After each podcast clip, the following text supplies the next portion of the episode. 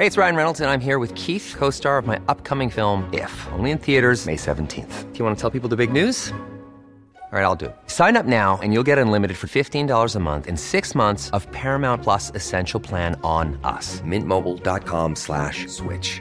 Upfront payment of $45 equivalent to $15 per month. Unlimited over 40 gigabytes per month. Face lower speeds. Videos at 480p. Active Mint customers by 531.24 get six months of Paramount Plus Essential Plan. Auto renews after six months. Offer ends May 31st, 2024. Separate Paramount Plus registration required. Terms and conditions apply if rated PG.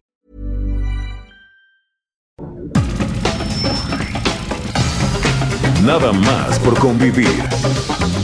Política, cultura y ocio. Con Juan Ignacio Zavala y Julio Patán. Aquí iniciamos.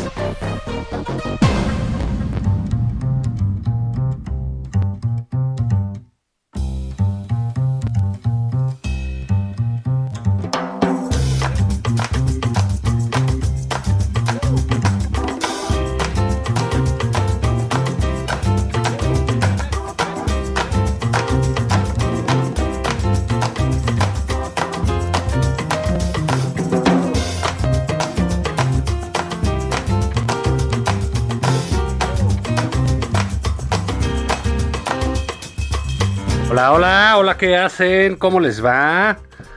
Eh, bienvenidos a este programa tan gustado, sobrinas, sobrinos. Esto es nada más por convivir en su edición eh, revolucionaria. Hoy es 20 de noviembre, Día de la Revolución. Eh, pues nos vestimos de gloria como nuestros grandes héroes. Estamos viendo las imágenes ahí en el Zócalo que ya el Zócalo es ya realmente un salón de usos múltiples, ¿no? Ya así hacen sus verbenas, sus cosas, todo eso. Ahora están haciendo un gran desfile eh, cívico-patriótico de la Revolución Mexicana. Ahí estaba Diego Fernández de Ceballos disfrazado de Venustiano Carranza. Estaba igualito, ¿no? Este, muchos soldados, unos disfrazados de Villa, otros de Zapata, que las Adelitas. Ahí hay un caballo blanco ahí con, con la bandera de México en eh, en, en, en, en, la testuz, en la frente. Y bueno, grandes bailables y todo. Y ¡Viva México, cabrones! ¿Cómo estás, Julio Patán? ¿Qué onda, señor Zavala? ¿Cómo está usted? Me gusta que estés imbuido de espíritu patriótico. Me, me gustó esa entrada al programa, caray. ¿Tú, tú dónde estás? ¿Estás ahí en el desfile disfrazado de, de Pino Suárez o qué? Sí, y este tocando la puerta en Palacio Nacional a ver si a ver si porque a ver, yo conociendo a mi presidente, Juan, como lo conocemos, ¿no? Este, sé que va a haber un comidón de garnachas espectacular, digo, tiene que ser, ¿no? Pues sí, sí claro. En, en día normal, ¿no? Este, la, que, que la trayuda, que la gordita, que la barbacha, ¿no? Día normal. Ahora imagínate cuando estás celebrando a la patria misma, Juan. Entonces debe estar buena la comida, pero sabes que no, no, no abren la puerta. No, a ver, trata de entrar por moneda. A ver, a, ver si Ah, así. pues, ¿verdad? Pon- píntate un bigotito y di que eres Aquiles Cerdán, uno de que Ah, echar. no. El- el- Eso les puede gustar. sí, igual y sí te ajustician ahí. Pero bueno, digamos, les tocó un muy bonito día, un, un día soleado. Este, están, este, pues, pues, ojalá, está tocando la puerta. Julio, ábrale, por favor. El, el- Señor presidente, un, un taquito, ¿no? De nenepile, aunque sea, ¿no? Sí, nene, pil- unos nopalitos, una, un bocado de frijoles, ¿no? Y ahí están, aplaude y aplaude. bueno. Ahí está el presidente aplaudiendo, el presidente de la Suprema Corte, la señora esposa del señor presidente, el secretario de la Defensa, la Marina, y aplauden este bailable que hacen nuestros militares, porque fíjate que todos, bien raro, todos andan con el pelo muy cortito, todos los revolucionarios. Bien, bien rapadito. Sí, tipo cadete, ¿no? Así. No, pues muy bien. Les falta su bigote No. de ¿qué pasó? ¿Qué pasó, compadre? Tú- Oye, pero tú, tú dices que la división del norte no funcionaba así. Mejor no digamos nada, porque no nos empiezan a mentar madre los historiadores de, de- del presidente. Pero digo, ahí humildemente nos preguntamos, ¿no andarían así los muchachos de la división del norte? Seguramente sí, ¿no? Entonces, pues casi no tienen ahí bigotes más que te digo los que salieron ahí, este, pues medio disfrazados, uno de Pancho Villa, ya sabes, se pone el típico bigote de que compras en la papelería, el otro, Diego Fernández, insisto, de Carranza, ya tiene todo blanco. Y pues nuestro ejército haciendo maniobras todo el tiempo, que es lo que más le gusta al presidente, tenerlos desfilando todos los meses, haciendo algo. Seguramente en Navidad va a hacer una pastorela gigantesca. ¿no? Sí, pues Sí. A, a ver, Pero yo creo que eh, No. el papá, fíjate, ¿quién crees que vaya a ser? Debería hacer eso. ¿Te gustaría que hiciera su pastorela en el Zócalo el presidente, sí o no? ah, eso me gusta, una consulta popular, ¿quieres decir? Sí. Una consulta popular. Sí, además, ¿sabes qué? Que no... A ver, a mí, Juan, creo que te pasa lo mismo. A mí me emociona mucho ver esa carita de emoción que se le hace al presidente con, con los desfiles, ¿no? Luego, cuando escenifican las batallas, cuando aparece el cura Hidalgo, eso en el 16 de septiembre, ¿no? Gritando ¡Viva México! ¿No te, ¿No te emociona cómo se le iluminan los ojitos al presidente? Es muy bonito, es muy conmovedor, como que vuelve a nacer el niño, ese niño de la primaria de Tepetitán, ¿no? Que los lunes hacía el saludo a la bandera. Está padre. Yo digo que sí se la aviente en la, la pastorela. Sí. Y eh, él podría ser San José y, y el Eso. papá y el papá del Checo de Niño Dios. Sí, claro. que ya ves, ese güey sale en todos lados, ¿no? en, en todos lados. No más, yo le pediría, por respeto a la, a la religiosidad popular, pues que se limpie el pastel de la boca si va a salir de niño Dios, ¿no? Porque, digo, con todo respeto, no se ve bien, ¿no? Quítese el, no, no, no vamos a ponernos a alburear, pero pues quítese el merengón de los, Sí, de los dientes, señor, ¿no? Señor, señor tribuno, ¿no? Digo yo, digo yo. Y mira, pues mira, en lo que están ahí, este, el, pues, el gran desfile, de veras que lo hacen bonito. Veo poca gente, ojalá sí sea así como el de Reforma, para que pues no solo se vea en la tele y no solo sea para el señor presidente, que luego se hace sus, sus desfiles personales, ¿no? Porque tiene que ver con este, este México de estampitas que tiene el, el, el presidente en su, en, su- en su memoria, ¿no? Y en su... Y en su corazón, y en sobre su, todo. y en su corazonzote, que es enorme, ¿eh? enorme. Sí. Está lleno de amor por, por el pueblo bueno, por los humildes, Juan. Es bien padre, ¿no? Sí. Entonces, fíjate que allí están, este, están en una, este, en un escenario muy ad hoc, en una eh, mesa de honor, y ya están saludándolo ahí. Pues yo imagino han de ser cadetes del colegio militar, ¿no? Y nos van caballo blanco con su diadema, su micrófono inalámbrico, todo muy bien. Pues creo que es un gran, eh, eh, un gran evento. Ojalá pues la gente lo esté, eh, lo esté disfrutando, ¿no? Pero Sí. bueno, una anécdota más en todo esto para ese gran estadista que recién acaba de llegar de los Estados Unidos, ¿no? Ah, sí. Y con un éxito bárbaro. Sí. ¡Qué nivel! ¿no? Sí, ya- ¡Qué nivel! Sí, ya hablaremos mañana de, de- de todo eso. Pero bueno, parece ser que el, el- el presidente pues sigue entusiasmado ahí con sus eh, desfiles, sus alegrías y pues le dieron el presupuesto los diputados en esta semana, ¿no? Es que, ¿a poco no da gusto así? Una Cámara de Diputados también dispuesta a transformar al país. Sí, pues Híjole. sí, sí, sí, con, Ay, con- con ese estupendo nivel de, de, de debate y toda la cosa, ¿no? qué, qué, qué- qué altura, ¿no? Sí. Se, se quitaron el merengue del pastel de las manos y se pusieron a soltar billetes rumbo a Palacio Nacional. ¡Qué Sí. bien, caray! Sí, fíjate, yo me imagino que Biden le ha de haber dicho, oye, ¿cómo le hiciste para tener unos diputados tan buenos para el debate, no? Sí, es padrísimo, ¿no? Lo que se llama, o, ¿cómo se llama? Cuidar la investidura. Así ¿no? es, así es. Unas cuidadotas de investidura que no te las acabas, ¿no? Oye, Julio, mientras tú estás viajando por ahí, por este México lindo y querido, que no te cansas de, de- de conocerlo y de visitarlo, pues tenemos aquí en la línea eh, pues un invitado de lujo, recién fugado de los programas de John Ackerman. No me digas, logramos quitarle un invitado al doctor, doctor Ackerman. Así es, así es, ni más ni menos que aparte un, un, un individuo este de, de, de origen maldito, porque también tiene algo que ver con el CIDE, ¿eh? ¡No! ¿Cómo crees? O sea, ¿estás hablando de Carlos Bravo Regidor? El mismísimo, el mismo que viste y calza. Uy, yo no sabía, yo no sabía que Carlos Bravo Regidor ganaba millones de pesos en el CIDE. Por favor. ¿Pero ¿Dónde crees que, que esa ropa, esas unidades móviles con las que se desplaza por la gran ciudad, pues no son gratuitas? Ah, viene del CID y todo. Sí, es de los académicos del CID que ganan muchísimos millones. Y nosotros talacheando en los medios. Sí, de veras. ahora sí que como dice el letero de los camiones de volteo, todo por no estudiar. ¿Cómo estás, Carlos Bravo Regidor? Bienvenido a Nada más por convivir. Días golpistas, ¿cómo les va? Sabemos, perdón que te distraigas, seguro estabas viendo el, desfile.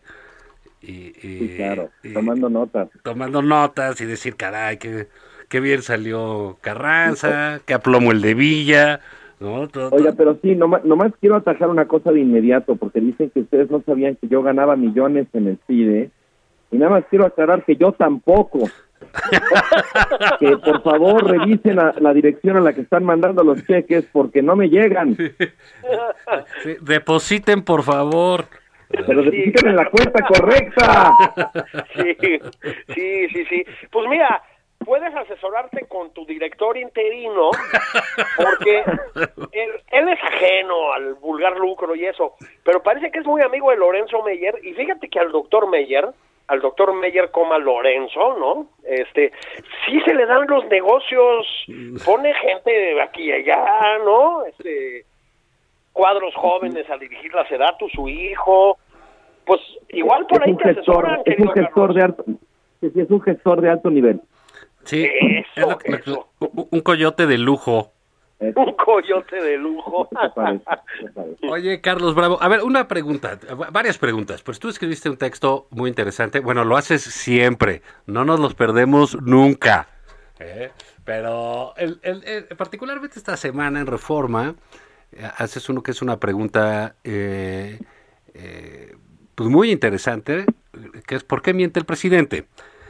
Retomas un texto de Salvador Camarena eh, eh, con, esa misma pregunta para ver por qué no nos eh, comentas para nuestro auditorio, sobre todo aquellos que nos están escuchando en Holanda, Berlín, Tokio, este, pues que no han tenido la oportunidad de suscribirse al Reforma, pues que los expliques un poquito la idea de, tu texto.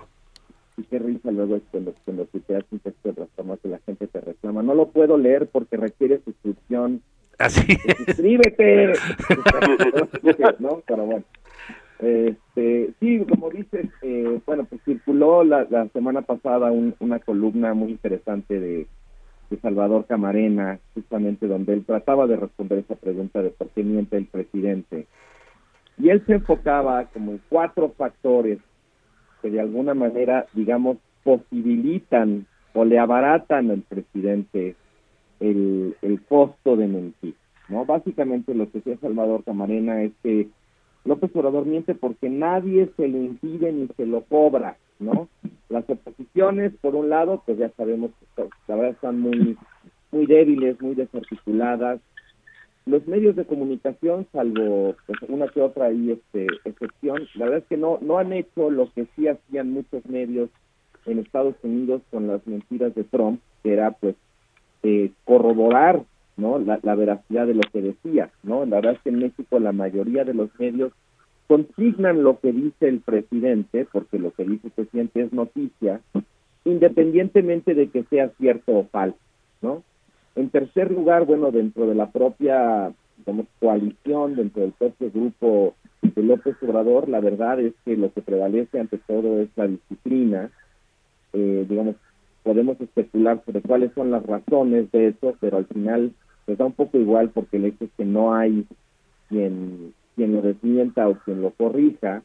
Y por último, decía Camarena, no hay ningún actor, ninguna voz eh, pues colectiva puede ser o de una persona que tenga realmente la posibilidad de llevarle la contra con eficacia al presidente, ¿no? El propio presidente de hecho ha sido pues muy exitoso en eh, descalificar, en desacreditar a cualquiera que lo critique o lo lleve la contraria, ¿no?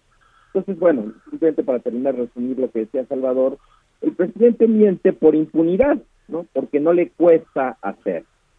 Entonces, Miente que porque puede, hacer- ¿no? Porque puede, claro, miente porque puede y porque no pasa nada, ¿no? Eh, entonces, bueno, yo trataba un poco como de subirme al, al tren del argumento de Salvador diciendo, bueno, pero es que aquí hay una distinción que hacer. O sea, a ti puede salirte muy barato hacer algo y eso no quiere decir necesariamente que quieras hacerlo o que tengas que hacerlo, Claro, ¿no? claro, claro. Este, nadie te impide que te pongas a brincar en la sala de tu casa un sábado por la tarde y pues, no, eso no quiere decir que vas a hacerlo, ¿no? O sea, digamos, lo que yo trato de decir es, las condiciones que, que está describiendo Salvador sin duda son muy importantes, pero no nos llevan, me parece a mí al menos, al fondo de la cuestión, de cuál es como el gusto o la necesidad que tiene el presidente de mentir tanto, porque hay que decir esto, el presidente dice muchas mentiras, ¿no? Yo empiezo el texto, de hecho, remitiendo a una a la cifra de, de SPIN, Taller de Comunicación Política, eh, según la cual en promedio el presidente dice 90 afirmaciones no verdaderas en cada mañana. Pues bueno, pues ya nada más, eh, eh, ese es el antecedente, y mi, respuesta es que el presidente miente porque la verdad le es adversa eh, porque al presidente le costaría mucho reconocer la realidad, los déficits, los fiascos, la pobreza de su gestión, y él ha construido en cambio un relato eh, pues que ha sido sin duda muy muy eficaz, que es el relato eso que, que se da por llamar la cuarta transformación, ¿no? Entonces ese relato, que es un relato que está hecho de muchas mentiras, le permite de alguna manera al presidente franquear ¿no? la, distancia entre la realidad y lo que él dice. Eh, la, el abismo que existe entre las, las expectativas que despertó su gestión, que siempre fueron demasiadas, y lo que realmente ha logrado, pues que la verdad es muy poco, ¿no? Entonces, pues sí, el presidente miente tanto, en mi opinión, porque necesita mentir para, en cierto sentido, eh, conservar de alguna manera el poder, mantener su credibilidad, paradójicamente. Eh, y esa es la razón por la cual, más allá de la existencia de todas esas condiciones que le facilitan la mentira, eso es lo que explica, vamos a llamarlo así, su vocación de mentir. Carlos, este, a, a ver, eh, a- ahorita eh, Julio este, preguntaba, no, buenamente porque puede, sí hay de pronto cosas, ¿no? Yo recuerdo eh, eh, a Bill Clinton, pues eh, eh, al final, en el medio de ese escándalo del caso Lewinsky, ¿no? Que, Ajá. que- que le pregunta un, un periodista finalmente en una entrevista amplia, ¿por qué lo hizo? Y dijo, bueno, pues porque pude, ¿no? que pudo, sí. eh, que realmente pues habla de las enormes limitaciones que tiene un presidente para hacer algo, ¿no? Y él, eh, esa, esa tiene eh, mucha lógica la respuesta de Bill Clinton aquí. Yo te, te, te, te preguntaría después de toda esta explicación que nos hace, ¿no? Eh, porque es, es correcto, estoy de acuerdo contigo, no, no, no miente por impunidad, etcétera. Pero dentro de ese ejercicio podríamos calificar, pues, a lo mejor miente porque es mentiroso. Sí, bueno, esa es como otra hipótesis, ¿no? Que digo, lo que pasa es que ahí ya es un poco eh, incurrir en el terreno de la interpretación psicológica de esto, ¿no? Eh, este mentiroso, alguien me decía también hace unos días, el problema ya no es lo más que mienta, sino que también él se crea sus mentiras, ¿no? Claro, es lo pa- que pasa con los mentirosos, ¿no? Pues sí, bueno, claro, yo, yo tengo la teoría de que los buenos mentirosos no se creen sus mentiras. Eh, y por eso saben, digamos, pueden sobrevivir incluso cuando se las, eh, se las desmienten, ¿no? Eh, yo creo que los malos mentirosos, pues sí, pues no les queda de otra más que creerse sus propias mentiras. Eh, y por eso, como son tan, tan adversos eh, a que se las descubran, ¿no? Y cuando se las descubran, en lugar de tratar de encontrar una salida que ya les permita de alguna manera reconciliarse con la realidad, pues doblan la apuesta de la, de la mentira, ¿no? Mm. Sí, el ejemplo, Carlos, a ver si estás de acuerdo, reciente, tal vez más claro, pues es el de Donald Trump, ¿no? Yo creo que nadie puede pensar que Donald Trump se creía sus mentiras. O sea, era un cínico, es un cínico redomado, digamos. No sé si estás de acuerdo. Sí, yo, yo, en efecto, yo creo que Trump ha hecho un uso estratégico eh, perversamente brillante de la, de la Sí. mentira, ¿no? Eh, incluso había Timothy Snyder, un, profesor de Yale que ha escrito cosas muy interesantes sobre Trump, eh, retomó hace hace un pues, hace un año eh, un término que se usa mucho en los estudios del nazismo, que es el término de la gran mentira, ¿no? Y básicamente la idea de la gran mentira, que está retomada directamente de eh, pues de, de, mi lucha de Hitler, es que decía, de pronto hay mentiras tan grandes, tan eh, absolutamente, digamos, desproporcionadas, que a la gente le cuesta trabajo pensar que alguien podría mentir respecto a algo así, ¿no? Y, y, Timothy Snyder eh, recurría a ese término para hablar del supuesto fraude electoral eh, con el que según Trump ganó Biden, ¿no? Decía, esa es una mentira fundacional para el trumpismo, digamos, una vez que sale del poder, como en el caso mexicano, creo, lo fue la patraña del fraude electoral en 2006. ¿no? Totalmente.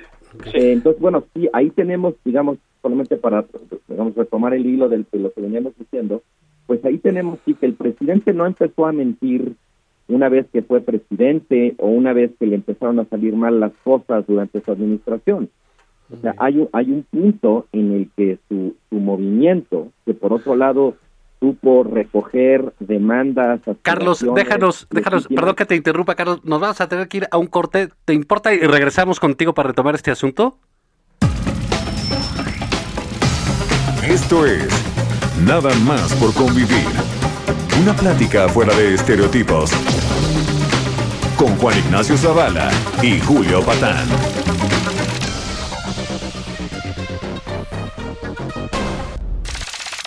Estamos de regreso en Nada más por convivir. Aquí Juan Ignacio Zavala y Julio Patán.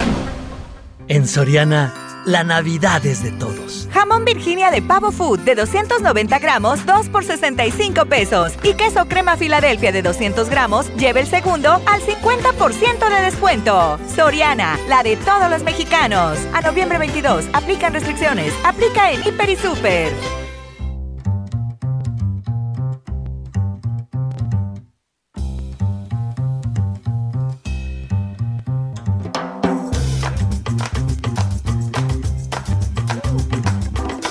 Y ya estamos de regreso en este día revolucionario de las fuerzas vivas. Vemos desfilar ahí este, a los villas, a los, curiosamente, a los otomíes del estado de Querétaro, a los otomíes del estado de Hidalgo, que como sabemos tuvieron una participación decisiva eh, en, la, en, la, Revolución Mexicana.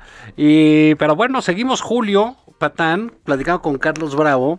Estábamos sobre las eh, mentiras del presidente. Carlos, nos estabas comentando sobre eh, Snyder, eh, su libro y Trump. Les pongo ahorita que ambos están al, teléfono. Lo, lo, mencionas, Carlos, en tu texto, pero no es la mentira, digamos, una parte sustancial del candidato y del político. Sí, por supuesto. Bueno, también aquí no vamos a ponernos este, a jugar a los ingenuos, ¿no? Hay una larguísima eh, relación desde siempre entre la mentira y la política. Pero, o sea, ese hecho yo creo que no, eh, no obsta para, digamos, disculpar o relativizar el hecho de que el presidente López Obrador I'm Sandra, and I'm just the professional your small business was looking for. But you didn't hire me because you didn't use LinkedIn jobs. LinkedIn has professionals you can't find anywhere else, including those who aren't actively looking for a new job but might be open to the perfect role, like me. In a given month, over 70% of LinkedIn users don't visit other leading job sites. So if you're not looking on LinkedIn, you'll miss out on great candidates like Sandra. Start hiring professionals like a professional. Post your free job on linkedin.com/people today. Miente mucho y dice mentiras de una, de una gran magnitud, ¿no? Eh, digamos, no son mentiritas blancas para salir al paso o mentiras porque está en una posición incómoda o comprometedora, son una tras otra. O sea, realmente ya, pues, puesto de pronto, ya, ya lo que debería ser noticias cuando el presidente dice la verdad. Sí. ¿No? Sí, sí, sí. O sea, la verdad es que sí, digamos, una cosa es entender de pronto, eh, lo, que quizás algún teórico maquiavélico diría la necesidad de la mentira en política, y otra cosa es ya cuando le agarraste el gusto de esa manera, ¿no? Sí, sí, es, es un poco el equivalente, a, digamos, al borbotón así de, de, pues lo tengo que decir, de disparates.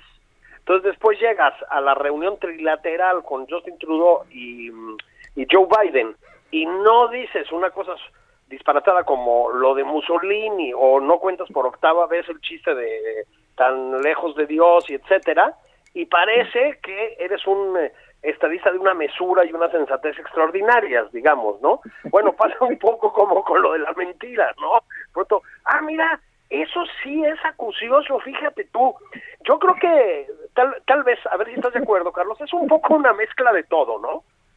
Es decir, creo que hay una parte de él que se cree ciertas mentiras. Yo creo que él sí piensa, por ejemplo, que está transformando de una manera muy positiva al país, como dice más o menos cuatro veces a la semana, ¿no? Este, y luego creo que tiene muchas mentiras operativas también, que me parece que no se cree, digamos.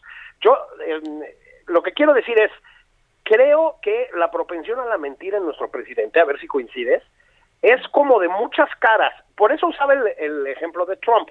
Yo creo que Trump es simple y llanamente un cinicazo, insisto. O sea, yo no creo que se compre una de esas, ¿no? Lo del fraude electoral, evidentemente no se lo compró, estaba en una especie de intento de golpe de Estado, digamos, ¿no? Tal vez en el presidente sea más complejo, ¿no? Porque como bien decían ustedes, es un mentiroso de toda la vida, o sea, la, la fundación de Morena está en una mentira, que es la del fraude de 2006, las cosas como son, ¿no? Este, y así otras cuantas más. Probablemente sea más complejo de lo que creemos, ¿no? Fíjate que está bien interesante lo que dices, porque realmente sí sería un, un proyecto muy provechoso hacer una taxonomía de los distintos tipos de mentiras que dice el presidente, porque creo que sí, sí, este, sí hacen el clavo, o sea, las mentiras de Trump siempre son mentiras instrumentales, ¿no? Trump siempre está de un modo u otro tratando de usar políticamente la mentira para avanzar sus fines. El caso de López Obrador, en efecto, es más complejo porque a veces él mismo se daña con sus mentiras, ¿no? Sí. Eh, entonces, sí, pues sería, digo, sería muy interesante tratar de distinguir entre los distintos tipos de mentiras y los distintos tipos de uso eh, y de impacto que tienen eh, en el caso del López Obradorismo, porque en efecto sí, o sea, hay, hay un punto en el que la, la gran mentira en este caso, para seguir con la terminología de Snyder, es el fraude electoral de 2006, pero luego además hay, hay algo muy interesante, que es, creo yo, en el 2018, las fuerzas, las razones que llevan al poder a López Obrador, son todo menos mentiras. O sea, había un enojo muy profundo, digamos, incubado a lo largo del sexenio de Peña Nieto. Había, yo creo, una esperanza genuina entre muchos de sus electores, escoger al candidato de oposición con más credibilidad en ese momento. Entonces también hay algo, digamos, una suerte de segunda derivada de esa complejidad, de que, de que digan muchas mentiras de muchos tipos, que de pronto esas mentiras se convierten en el repositorio o en el, en el, en el lugar donde recalan grandes verdades sociales, ¿sabes? Eh, cosas que en efecto la gente siente y siente, creo, ahora sí que digamos, de buena fe, ¿no? Y entonces, bueno, la mentira adquiere entonces una, una dimensión o una perversidad adicional, porque entonces ya se vuelve bien difícil de pronto de separarla de esas verdades eh, empíricas o emocionales, ¿no? Claro, claro, yo me, acaban de recordar esa frase de, de Juan Carlos Sonetti, que decía que la mentira era como la cama, la primera vez da pena y uno se sonroja, pero ya después se le agarra el gusto. ¿No? Ese siempre con dilapilador. No te que queremos dejar ir, Carlos, sin hablar de este tema que es particularmente importante en esta coyuntura, que es lo que está sucediendo en el CIDE. Tú has sido maestro del CIDE, eh, eh, lo conoces, has vivido ahí eh, mucho tiempo, eres parte de la vida activa del CIDE y esta embestida, francamente, eh, deleznable por parte del gobierno en contra de una institución de educación eh, pública de educación de calidad, por cierto, y educación pública, pues eh, está dando mucho de qué hablar. Yo creo que están haciendo muy bien la comunidad estudiantil, particularmente los estudiantes y los maestros. Eh, veíamos a Jan Meyer este, eh, manifestándose en contra de esta investida. Tienen que dar la batalla en la calle también y en los medios y en todos lados, porque si no, este presidente va a acabar con todo eso y eso es parte de sus mentiras, ¿no? Claro, eh, yo una, han estado circulando muchas cosas respecto al CIDE que son, eh, digamos, falsedades palmarias, que es una escuela neoliberal, por ejemplo, ¿no? Eh, donde, pues no, la verdad es que el CIDE, eh, a diferencia de otras, de otras universidades, no se distingue por una corriente de pensamiento predominante. En todas las divisiones hay, digamos, los ortodoxos y los heterodoxos y los de medio, ¿no? Entre nuestros propios estudiantes, la verdad es que no hay, eh, en lo más mínimo que decir, somos una fábrica de López Obradoristas o de neoliberales para nada. O sea, realmente el CIDE sí creo que cumple con la misión universitaria de fomentar, digamos, el rigor eh, analítico y el pensamiento crítico en nuestros estudiantes. Pero bueno, pues en, en, el, en la polarización en la que estamos involucrados, eh, la derecha nos acusa de López Obradoristas y los López nos acusan de neoliberales. Este, fíjate, o sea, tanta es nuestra pluralidad que, que nos alcanza para quedar mal con todo el mundo, ¿no? este, sí tienen talento, digamos. ¿no? Exacto, sí, sí, digamos, e, eso, eso, sí lo hemos hecho bien, ¿no? Eh, y bueno, pues sí, en efecto, también el, el director interino ha dicho que los presidentes del CIDE ganan millonadas. Yo ya, bueno, aproveché aquí su, su, programa para avisar que por favor eh, revisen la dirección a la que me mandan los cheques, porque a mí no me llegan. Eh, pero en general no, para nada. La verdad es que los sueldos en la academia en México en general son precarios.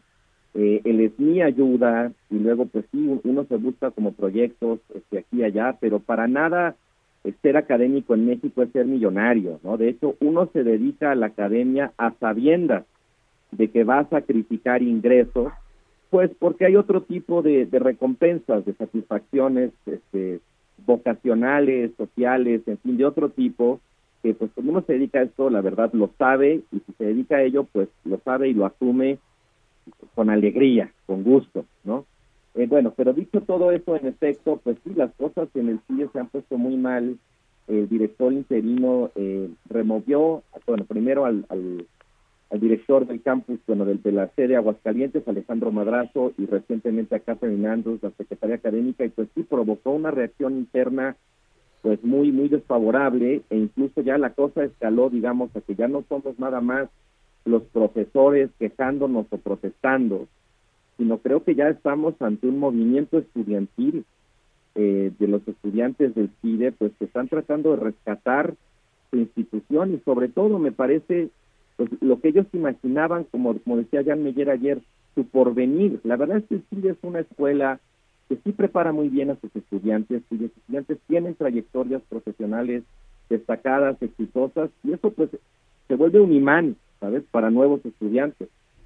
Y yo creo que los estudiantes de ahorita pues están de, de alguna manera eh, muy preocupados no solamente por la institución, sino también por ellos mismos. Ellos vinieron al CIDE con una expectativa de aprendizaje, de crecimiento, que pues todas estas cosas que están pasando las ponen en riesgo y pues decidieron ayer salir a, manifestarse a CONACYT y bueno, pues un contingente de profesores los acompañamos eh, porque bueno, estamos de acuerdo con ellos, pero pues también porque creo que es lo que nos toca, solidarizarnos con esa con esa inquietud que están manifestando nuestros estudiantes.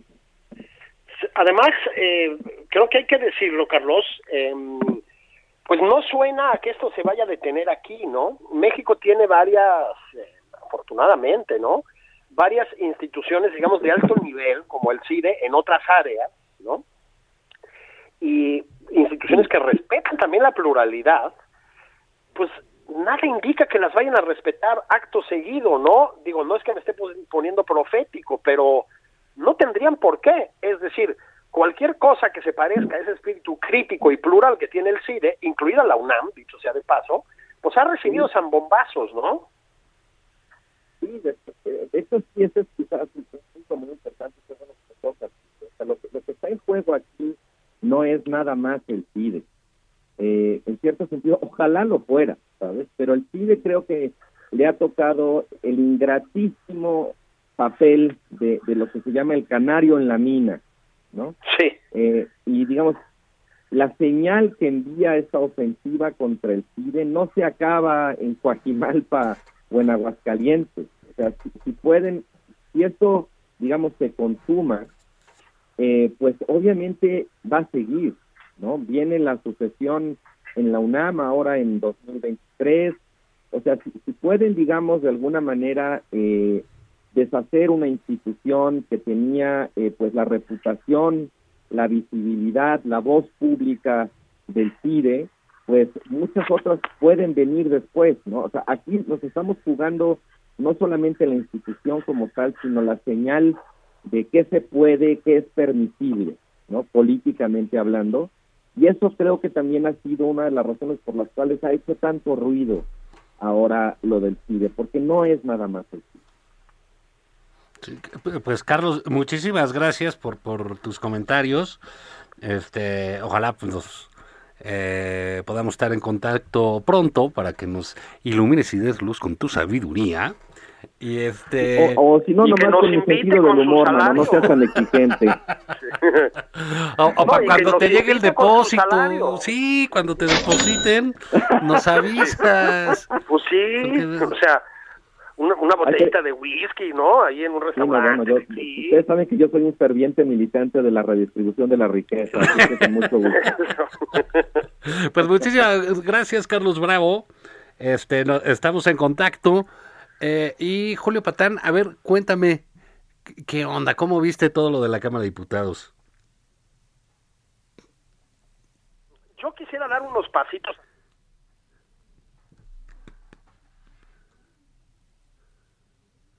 en México, eh, la Cámara Baja, en ambos sentidos, digámoslo así, pues tiene una tradición de despropósitos, de ridículos, de, de actos grotescos muy larga, ¿no? O sea, hemos visto gente entrar a caballo, hemos visto gente ponerse en pelotas, hemos visto gente armada, diputados pedísimos, bueno, permanentemente, ¿no? Permanentemente, porque nomás como tiene un restaurante ahí abajo, pues no cuesta nada, ¿no? Es decir, cruzarte ya con ocho tequilas arriba. Celebraron, insisto, al Goyo Cárdenas, a un asesino serial, lo ovacionaron de pie en la Cámara de Diputados. Han pedido que comparezca el entrenador de la selección nacional, en aquel tiempo Javier Aguirre, para que explicara por qué habíamos perdido con los gringos. A ver, Juan, eh, un diputado fue el que dijo que Madonna venía a corromper a la juventud. Este, y, sí, sí me explico. Es decir, no se distingue la Cámara de Diputados históricamente por una pareja eh, aristocracia del espíritu, digamos. Dicho lo anterior, bueno, el Bronx Priesta, del que tú has hablado varias veces también, la Roque Señal, o sea, te, no tenemos tribunos así que digas, el, el, el, el, renacimiento italiano, ¿no? Sí. Este, no, pero... El ágora ateniense. Sí, el ágora ateniense. Pues no, ¿no? Dicho lo anterior, Juan, yo creo que sí, estamos en un nivel de abyección, vamos a usar las palabras claramente, pocas veces visto, por lo menos en las últimas dos, tres décadas, ¿no? Este, y la abyección pues siempre provoca desfiguros, porque cuando de lo que se trata es de llamar la atención del líder, ¿sí? Este, por tu, pues, por tu nivel de adulación y de obediencia, pues eso solo puede crecer porque la competencia es muy dura. O sea, si tu nivel de partida es Mario Delgado, que ya, que ya está dirigiendo Morena, pero que estuvo por ahí, pues ¿a dónde tienes que llegar? ¿Me explicó? Pues embarrarte pastel en la cara, como el papá del Checo, o a decir las cosas que dice doña Patricia Armendariz, que verdaderamente, Juan, sí, Dios guarde, ¿no? Que, que, le den el premio Nobel. Dijo, el premio Nobel de la Paz. A López Obrador. No manches, sí, sí, sí, no le han dado ni la Belisario Domínguez. sí, exacto, la Barcavino Barrera de la ¿no? sí. Oye, no le han dado ni las de esas de, de, de, de, las carreras de 10 kilómetros que tú y yo juntábamos ahí de, exacto. de, latón, ¿no? Qué tiempos aquellos, ah, qué tiempos. Ya, en fin, vamos a llorar. Pero sí, fíjate que en efecto las cámaras de diputados pues siempre han tenido pues los personajes más grotescos de la política nacional se dan cita ahí, ¿no? Así es. Y bueno, eh, digamos, hay un tiempo en el cual eh, esta relación de dependencia legislativo-ejecutivo, pues mira, se trató de recomponer, de, de, de que hubiese ciertas distancias entre el partido del presidente y el presidente en turno, eh, algo de debate, llevarse el debate más hacia el legislativo que dejar la voluntad del ejecutivo. Claro, eso tiene que ver con eh, cómo quedaron las, la- las votaciones, ¿no? Realmente, Sí, sí. pues, este López Obrador sí, sí, sí se a, a razón, ¿no? Con una enorme cantidad de votos. Pero lo que vimos esta semana fue verdaderamente patético de llevarse a toda esa bancada que re- realmente era una expresión, este, pues, de, de un grupo primitivo, ¿no? Que sí, "¿Qué onda?". Estaban gritando ahí Kriga Bundolo y cosas así, ¿no? Que, que no se entendían. Y todos a que el presidente los saludara dos minutos. Exactamente. O sea, es el lacayismo que no veíamos, o sea, la, la, la condición de lacayo, de, de la, la- la actitud servil ante el poderoso, como no habíamos visto en muchos años, ¿eh? Sí, después que eh, se ponen a criticar a Enrique Krause y por lo tanto a su maestro, a Daniel Cosío Villegas, pero pues esto es el eh, presidencialismo mexicano en esteroides, Juan. Ese es el problema, ¿no? Es decir, los diputados en el besamanos más abyecto con el presidente de la República, que a propósito tampoco le hace ascos a eso, hay que decirlo, ¿no? Este, el problema, Juan, es que no es solo el espectáculo de desfiguros, ¿no? Sino la aprobación de sandeces como el presupuesto de 2022 o el intento de aprobación de sandeces, ¿no? Porque en otros casos les falla, afortunadamente, porque no tienen mayorías calificadas. Pero lo que estamos viendo, Juan, también tiene consecuencias reales y eso es lo que no hay que perder de vista. O sea, es una corte de los milagros, una cosa patética, pero las consecuencias son graves, Juan, porque sí es una Cámara entregada a la voluntad presidencial. No, obviamente la oposición no, pero pues luego no le alcanza. Sí, fíjate que había una eh, un o declaración, un texto ahí de, de Patricia Armendáriz que decía, bueno, la verdad es que sí nos falta elevar el nivel. Sí, sí, exactamente. sí. ¿no? Aplíquense, compañeros. ¿Qué pasó, doña Patricia? no? Sí, sí, sí, no, eh, digamos, es, ha sido una... eh, digo, lo comentábamos, ¿no? La- la- el asunto de las mañanitas, eh, lo demás, esa visita, los tenían congelándose allí en Palacio Nacional, etcétera.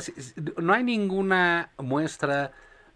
Deja tú de independencia, se entiende que es el partido del presidente, se entiende, se entiende que votaron y fueron votados por una determinada plataforma y para una determinada corriente ideológica que encabeza por supuesto el presidente y eh, pero digamos no no hay gestos de dignidad no o sea la lealtad no tiene por qué eh, confundirse con el eh, con el servilismo no Bueno, es que, y, y aquí sí hay que decirlo, Juan, en el Senado las cosas funcionan un poco distinto. No te voy a decir que sean un prodigio de independencia ni nada, pero matizan, ponen en cuestionamiento lo que dice el presidente, ¿sabes? Al propio Monreal lo ves de vez en cuando decir, bueno, bueno, a ver, ¿no? Hasta aquí. Este, ¿Qué es lo que pasaba con Porfirio Muñoz Ledo, ¿no? Que fue proscrito en consecuencia. Este, pero lo de los diputados sí es llamativo realmente, porque no hay, o sea, no, no se molestan en disimular, eso es lo que quiero decir. Yo creo que disimular en política también es bueno, ¿eh? porque manda mensajes más o menos sanos, es decir, cuidar ciertas formas es importante, Juan. Aquí no las cuidan, aquí no las cuidan, o sea, es, digamos, en el nivel cero, odio esta palabra, la, la, la alucino, pero en el nivel cero de la dignidad. Y está muy feo que manden ese tipo de mensajes, ¿no? Bueno, sí, sí, sí, sí, porque habla de, de lo que supuestamente es la política o lo que pues, considera el presidente que debiera ser, ¿no? Hay un... eh, se entiende que es, eh, insisto, un presidente que busca no un poder o que le aprueben sus compañeros de partido, es alguien que desprecia profundamente a otros poderes o las decisiones que no pasan por su mano. Y eso se lo hace sentir incluso a los de su propio partido. No, no sé cómo se dejan, pues, ¿no? Sí, eh, si alguna habilidad tiene López Obrador y tiene varias, este, es la de someter a sus equipos, ¿no? Eso es, eso es muy impresionante. Eh, digo sus equipos porque evidentemente la Cámara de Diputados está a su servicio, lo repito, o sea, no hay, igual que el fiscal Gers Manero está a su servicio. Lo comento porque algunos de los momentos más, eh, pues más dudosos de Claudia Sheinbaum han sido, la verdad, Juan, pues porque tiene que, digamos, eh, afiliarse a los lineamientos presidenciales, estaremos de acuerdo. Lo, tú y yo hemos comentado aquí, a ver, Claudia Sheinbaum ha eh, orquestado muy bien muchos aspectos de su gobierno, ¿no? Se ha desmarcado sin decirlo del gobierno federal en muchos aspectos, la vacunación para empezar. Cuando la peor la ves es cuando está, digamos, a, eh, pues a expensas de las decisiones presidenciales. Bueno, pues la Cámara de Diputados es eso permanentemente, o sea, 24 por 7. Las consecuencias son muy graves, Juan, porque una ocurrencia en una mañanera, ¿sí? Se puede convertir en una votación mayoritaria en la tarde y en una política de gobierno en la noche, ¿sí? La política pública. Entonces, tomar decisiones así como se toman aquí, pues deja al país en el pésimo estado en el que está. Decía Carlos Bravo Regidor hace rato que hablábamos con él, presidente miente porque la realidad es adversa. Pues sí, Juan. O sea, no hay, de verdad, muchos aspectos importantes en la administración de López Obrador que den resultados, no no que den resultados positivos, que no sean una, una un desastre. Y también miente porque le gusta. Pero bueno. Sí. Se nos acaba el tiempo, Julio, pero no se te olvide ver la revista del País Semanal el día de mañana, en ese diario FIFI, conservador, neoliberal, asqueroso y extranjerizante que es El País, porque tiene en la portada la mismísima Claudia Sheinbaum. Ah, la ah, jefaza de mi vidaza. Pero vámonos pues, se nos acabó el tiempo, Julio, pásala bien. Y todos los demás, pues. nos oímos mañana en Nada más por convivir. Nos vemos mañana. Adiós, adiós.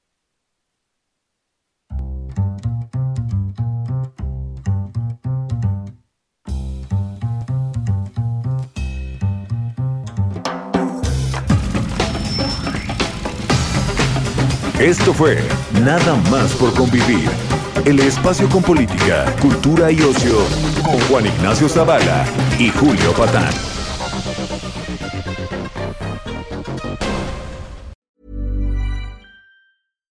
Hi, I'm Daniel, founder of Pretty Litter. Cats and cat owners deserve better than any old-fashioned litter. That's why I teamed up with scientists and veterinarians to create Pretty Litter. Its innovative crystal formula has superior odor control and weighs up to 80% less than clay litter. Pretty Litter even monitors health by changing colors to help detect early signs of potential illness. It's the world's smartest kitty litter. Go to prettylitter.com and use code ACAST for 20% off your first order and a free cat toy. Terms and conditions apply. See site for details.